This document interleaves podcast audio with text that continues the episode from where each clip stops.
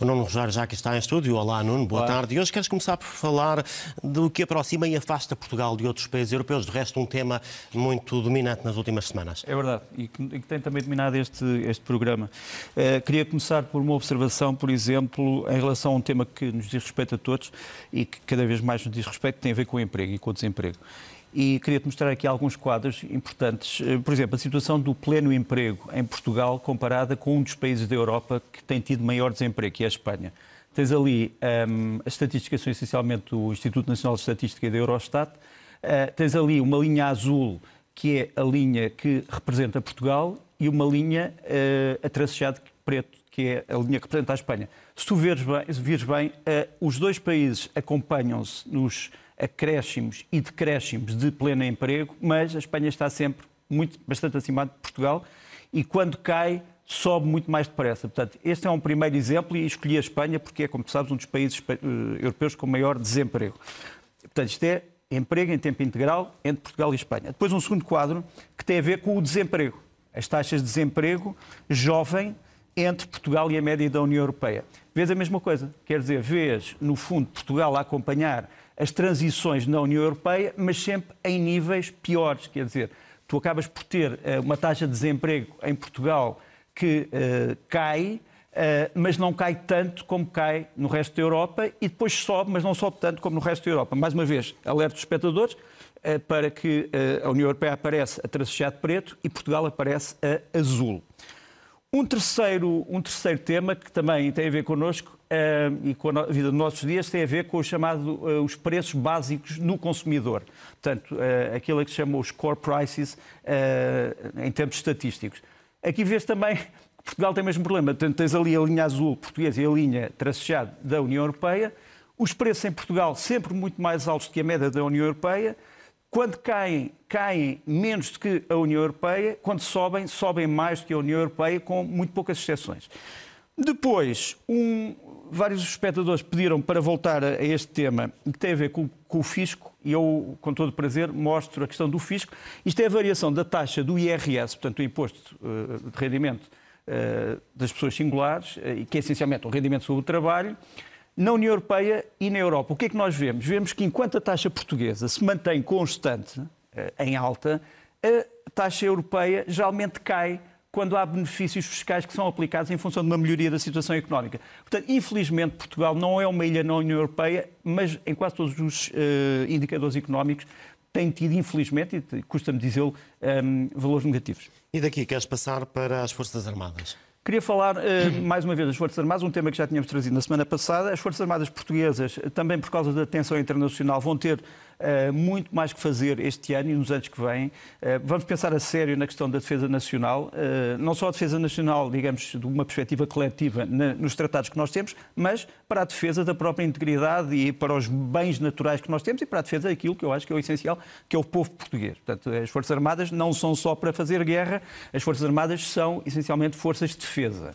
Ora bem, o que nós mostramos aqui na semana passada é a famosa pirâmide das nossas Forças Armadas, que tem entre 30 a 32 mil efetivos, mas só tem 14 mil praças, 14.489, e desses praças só 8.388 soldados. Tu podes dizer assim, bom, mas há cada vez menos soldados, porque as Forças Armadas são cada vez mais técnicas e, portanto, é normal que haja mais sargentos, que haja mais oficiais, etc. Mas o problema é que uh, nós precisamos de soldados e, portanto, digamos, das camadas mais baixas para uma série de tarefas que são tarefas menos técnicas, mas são precisas nas Forças Armadas. E o que é que se pode fazer para trazer mais pessoas às fileiras? Eu tenho aqui uma lista de incentivos, depois, enfim, duas ou três semanas a falar com, com pessoas que estão ligadas a este meio. Primeiro, salário, reforma e assistência dignos. Enfim, não há nada que se faça sem isso. Depois, Formação efetiva, quer dizer, ninguém quer ir para as Forças Armadas se não souber que nas Forças Armadas vai ter uma formação efetiva que o eleve. Depois, facilidades na educação pós-militar. Quer dizer, é muito importante que as Forças Armadas, as empresas e universidades estejam de acordo, e outras escolas, para poderem criar núcleos de desenvolvimento onde as pessoas que prestaram serviço nas Forças Armadas possam depois desenvolver-se. Depois, uma carreira operacional, quer dizer, ninguém vai para as Forças Armadas para guardar um quartel. Quer dizer, é preciso que haja operações eh, que sejam atraentes, que, sejam, que tenham relevância e que tenham, como digo aqui no fim, projeção interna e internacional. Por isso é que as operações internacionais das Forças Armadas Portuguesas, nem que sejam operações de patrulhamento marítimo ou de patrulhamento aéreo, são extremamente importantes para incentivar, digamos assim, os mais jovens eh, a esta carreira, que é uma carreira extremamente ingrata e extremamente difícil. Temos andado por estes dias, semanas ou até meses à roda da Ucrânia e desta tensão entre o Ocidente e Moscou.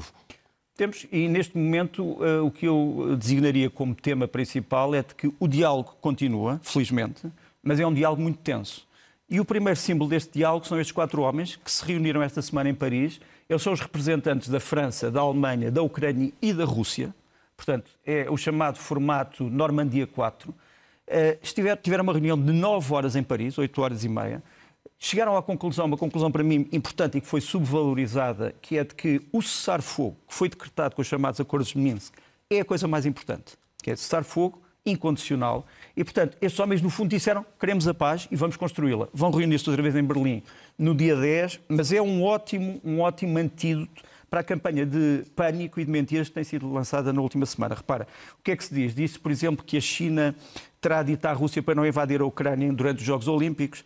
Eh, disse que os Estados Unidos e o Zelensky tiveram uma conversa em que o uh, uh, presidente Biden terá dito que Kiev vai ser saqueada é mentira, isso não aconteceu.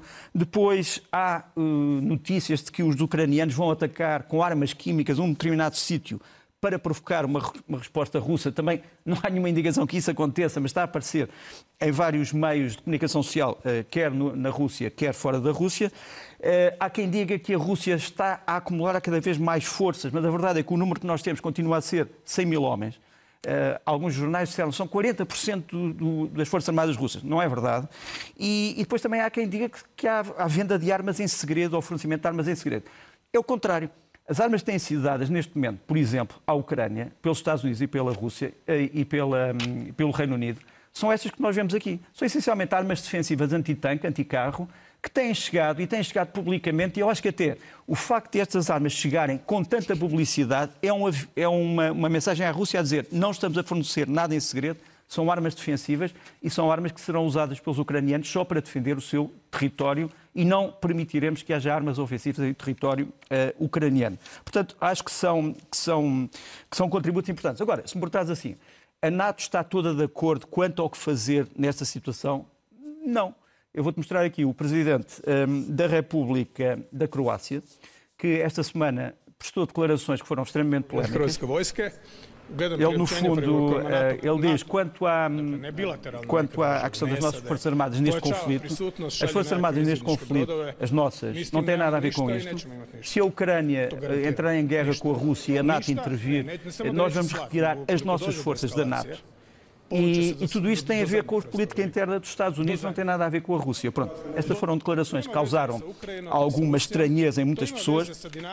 O presidente Milanovic da Croácia não as desmentiu, eh, falou durante isto, eh, isto durante muito tempo. Depois foi contrariado pelo primeiro-ministro que disse: não, não, nós somos membros da NATO, não vamos retirar nenhumas forças. E a verdade é que as forças da Croácia que estavam na Polónia, junto à fronteira com a Rússia, já tinham sido retiradas. E, portanto, não faz grande sentido também dizer que as vão retirar. Deixa-me mostrar-te aqui a imagem dessa retirada. Era uma retirada que estava prevista, portanto, os croatas tinham, no fundo, eh, forças armadas na Polónia, eh, numa espécie de unidade que eles chamam de Unidade Tempestade, que é uma unidade de lança-foguetões, e temos aqui a imagem da partida das forças croatas, antes do presidente falar da Polónia, prometendo que iriam regressar em 2023. Mas, tanto, só para te dizer que também há aqui muita desinformação pelo meio. E depois, gostava de mostrar mais algumas coisas que passaram esta semana nesta tensão. O, o FSB ucraniano, são os serviços eh, de informações internas, continuam a fazer operações militares, dizendo que estão a desmantelar um, quintas colunas de outros países dentro da Ucrânia. Tens aqui uma imagem. E do lado russo eh, há também, eh, no fundo, preparativos militares. Deixa-me mostrar-te aqui um vídeo sobre. Um, eh, Passa-se a cerca de 80 quilómetros da fronteira com a Ucrânia, no chamado quartel Marshal Zhukov, em Boguchar, e que mostra uma brigada de mísseis táticos, os chamados Iskander, que têm um alcance de 500 quilómetros, a preparar-se para o combate Uh, embora esteja em território russo. Portanto, os russos, no fundo, estão a preparar-se, uh, dizem ele, para defender também o seu território, embora não haja nenhuma indicação que a Ucrânia uh, os queira atacar. Esta crise, Nuno, parece que nos tem desfocado a atenção de outros uh, locais do planeta, nomeadamente do Médio Oriente, mas passa-se, continua a passar-se, como sempre, muita coisa por aí. Infelizmente, uh, infelizmente as, as más notícias costumam ser mais do que as boas notícias. O Médio Oriente está em foco, mas também está em fogo. E esta semana tivemos três ou quatro factos que me parecem importantes. Primeiro, é, quando todas as pessoas diziam que o dito Estado dito Islâmico tinha morrido, aqui tens uma revolta é, numa prisão que tem 5 mil pessoas, do chamado Daesh na, na Síria, na zona controlada pelos curdos e americanos. Houve realmente uma revolta. Eles tomaram esta prisão durante uma semana, portanto, esta semana toda foi de combate para conseguir recapturar esta prisão. Estavam muito bem organizados, bem armados e deixa-me mostrar-te aqui um outro vídeo, que é o vídeo das consequências, digamos assim, desta revolta, que é, uma, é um vídeo de devastação, infelizmente, uh, numa zona uh, já muito martirizada. E é um vídeo que mostra que esta prisão, a prisão de Alciná, ficou totalmente calcinada. E ainda há, no momento em que estamos a falar, ainda há relatos de uh, bolsas do Daesh aqui. Estes veículos são veículos das Forças Armadas uh, curdas que foram destruídos. Depois tens aqui americanos e ingleses que tentam intervir. Uh, de qualquer maneira, é um vídeo que depois se vai aproximar de uma circunstância um bocadinho mais dramática e, portanto, eu não vou mostrá-la porque tem a ver com a perda de vídeos humanos, porque é um vídeo de combate também, digamos assim. E, portanto, esta é a primeira, é a primeira má notícia, enfim, da, do Médio Oriente. Uh, também dizer-te que, ao mesmo tempo, o Iraque está outra vez em pé de guerra porque o, o aeroporto de Bagdade está a ser atacado praticamente todos os dias e há uma confrontação uh, neste momento no Iraque que se está a preparar e que não vai ser boa para ninguém. Depois, aquilo que está a preocupar muitas pessoas é o que está a passar nos Emirados. O Abu Dhabi e o Dubai são geralmente sítios onde as pessoas vão trabalhar ou passar férias, eh, mas a verdade é que o Abu Dhabi continua a ser neste momento atacado eh, com os mísseis dos chamados Houthis, e aqui tens um, um vídeo impressionante que são dois mísseis de defesa aérea dos Emirados Árabes Unidos a defender eh, uma das grandes cidades do Abu Dhabi de um ataque um, estes mísseis de TAD, feitos pelos americanos, mas que estão neste momento em funções nas Forças Armadas do Abu Dhabi. É evidente que os Houthis, que são uma minoria xiita de que falámos na semana passada, estão a dizer que estão a responder, digamos assim, a uma agressão de que são vítimas pelos sauditas e pela, pelos Emirados Árabes Unidos. E vou-te mostrar aqui um mapa que pode ser preocupante, porque é o mapa das bases navais que a Arábia Saudita, a verde, e os Emirados têm, a vermelho, eh, no Médio Oriente, e todas estas bases estão neste momento sob alerta porque acham que podem vir a ser uh, rapidamente também atacadas. Portanto, está o Médio Oriente, como estávamos a dizer, em foco e em fogo. Posto isto, perdão, proponho que olhemos para aquelas imagens que marcam a semana e que às vezes nem damos por elas. É verdade, olha, a primeira, este avião custa, é o F-35, o Lightning II, custa nada mais que entre 100 a 120 milhões de dólares cada unidade. Eh, este terá sido um dos, o avião que caiu eh, no mar do sul, dos mares do sul da China deste porta-aviões, o Carl Vinson. Ainda não foi recuperado. Os americanos têm medo que este avião, que é o avião mais moderno do mundo, o avião invisível, possa ser recapturado, digamos assim, por outras forças que não americanas e, portanto, andam à procura deste avião. Até há 24 horas ainda não tinha sido encontrado, mas, portanto, é uma imagem que acho que marca a semana. Depois, uma imagem de Moçambique, Cabo Delgado, que esta semana e na semana anterior, aliás, foi visitada por vários altos comandos da África, eh, da Tanzânia, eh, da África do Sul, eh, para ver como é que está o estado das operações contra terroristas. Depois é curioso que o Presidente de Moçambique foi a uma base conhecida dos portugueses, que é uma base no Rio, no Lago Niassa, onde os portugueses, durante a guerra, as guerras da África, transportaram várias lanchas de fiscalização porque achavam que o Lago Niassa estava desprotegido. Os moçambicanos agora estão outra vez a ver como proteger o Lago, o Niassa de incursões e, em cima, tens uma reunião entre militares do Ruanda e de vários países africanos e os Estados Unidos para tentarem decidir como é que se pode intervir num país em crise em África através de meios aéreos.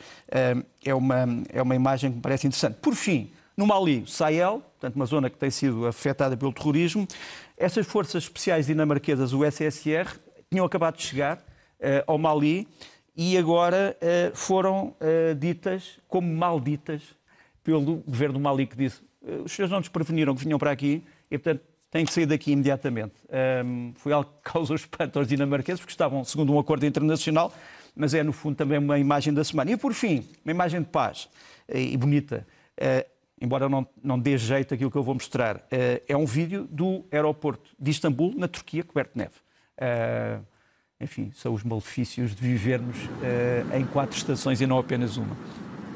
Mas este nevão atingiu também parte da Grécia. Creio. Grécia. Mas, mas na, em Istambul e no aeroporto da Turquia, a central da Turquia, nunca tinha eh, originado a, a paralisação total do aeroporto e aqui conseguiu. Portanto, não estamos na Suíça, na Suíça estamos na, na Turquia.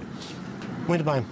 Avançamos para os livros. Vamos, olha, quatro livros que te quero trazer aqui. Um, como sabes, eu sou, sou um bocadinho fanático pela boa banda desenhada, Histórias aos Quadradinhos, e morreu esta semana o Jean-Claude Mézières, que é foi um dos grandes desenhadores eh, do fim do século XX banda desenhada, criou esta série, o Valérian.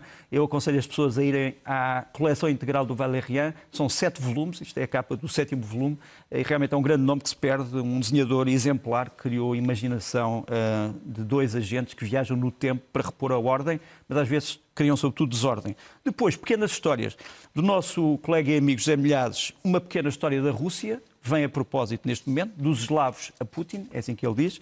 Depois, uma pequena história da filosofia moderna do Roger Scruton, breve história da filosofia moderna. O Roger Scruton foi um dos grandes pensadores, enfim, do, também do século XX. E, por fim, um filme que, de que falámos na semana passada e que vem agora em livro, é um grande romance dos anos 40 dos Estados Unidos, do William Lindsay Gresham, um homem que depois tem um fim trágico, O Beco das, Almas Perdidas, um dos livros negros mais, eh, mais intensos, digamos assim, todos os tempos do século XX americano. E que nos dá uma boa passagem para o cinema. Acho que sim. Olha, e aconselhava dois filmes. Um filme que está neste momento na Netflix, que se chama Munique à beira da guerra, é sobre a famosa Conferência de Munique de 1938, em que o primeiro-ministro britânico, Neville Chamberlain, eh, terá sido acusado de ter cedido ao Hitler em tudo e de ter, no fundo, desencadeado a Segunda Guerra Mundial. É um grande filme. Este ator, eh, há um ator, este ator, se calhar conhecem da série Harry Potter, mas agora está mais velho, é um grande ator. E, no fundo, é uma história eh, alternativa. O que é que teria acontecido se, neste encontro, alguém trouxesse documentos que podiam fazer mudar a história do mundo. Vale a pena ver este filme, um grande filme, Munique, à beira da guerra. E depois, depois é um documentário. É um documentário muito grande, eh, muito interessante, acho fascinante, devo dizer, chama-se O Professor Bachmann e a Sua Turma. O que é que é? É uma experiência.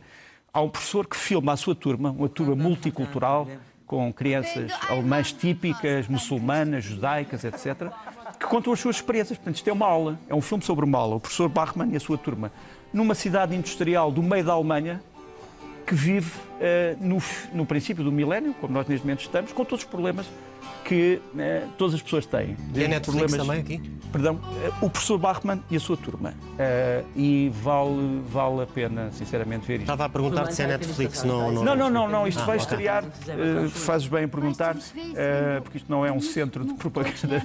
Não, Estou a brincar, estou a brincar. Estou a brincar. Não, estou a brincar. Eh, não, vai estrear em todo o país, de ilhas, em todo o continente de ilhas, para a semana, e, e vale a pena ver. Numa altura em que falamos muito sobre a educação e o papel dos professores e dos pais, vale a pena ver este filme. As tuas sugestões passam também sempre pelo teatro e pela música. É verdade, desta vez, olha, sugiro Dom Juan, eh, enfim, talvez uma das grandes comédias de todos os tempos, o Molière, que faz agora 400 anos da sua, do seu nascimento. Eh, o Dom Juan vai ser levado ao palco pelo Teatro do Bairro, que fica o teatro, entre o dia 2 e 27 de fevereiro. O Teatro do Bairro, para quem não sabe, é em Lisboa, na rua Luxuriante, 63. Portanto, estamos ali a falar eh, do bairro, da zona do Bairro Alto.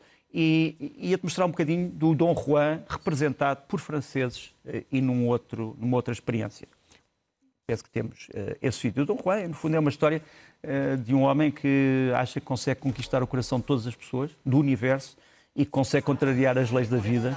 Temos aqui o nosso grande Molière.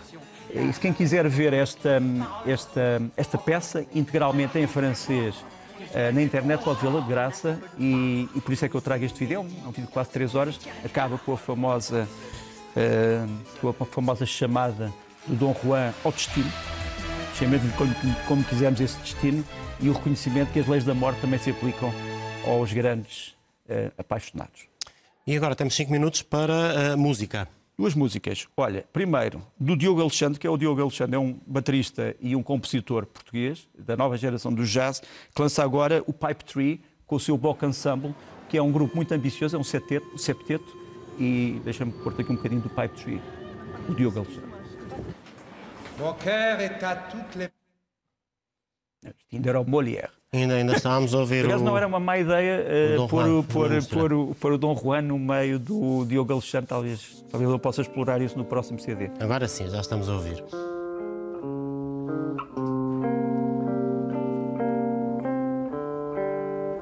Este é um dos temas do Pipe Tree, Gratification, da Odile Gupta.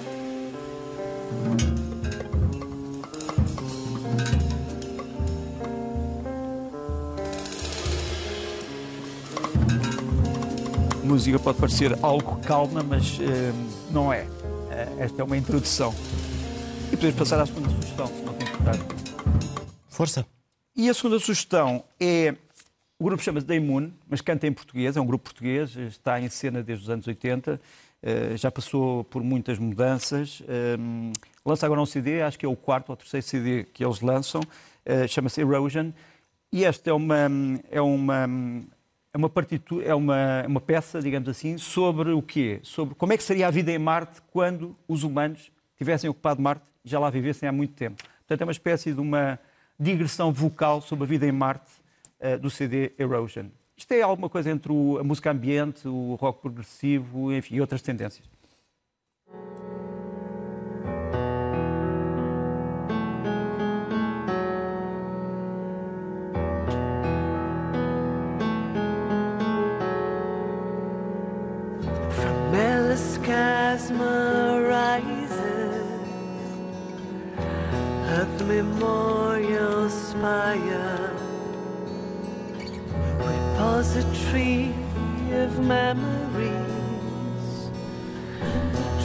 Tricentennial choir He set his major planum call With gravity anomaly. Jazira crater, our landfall beneath la mer to Sablier.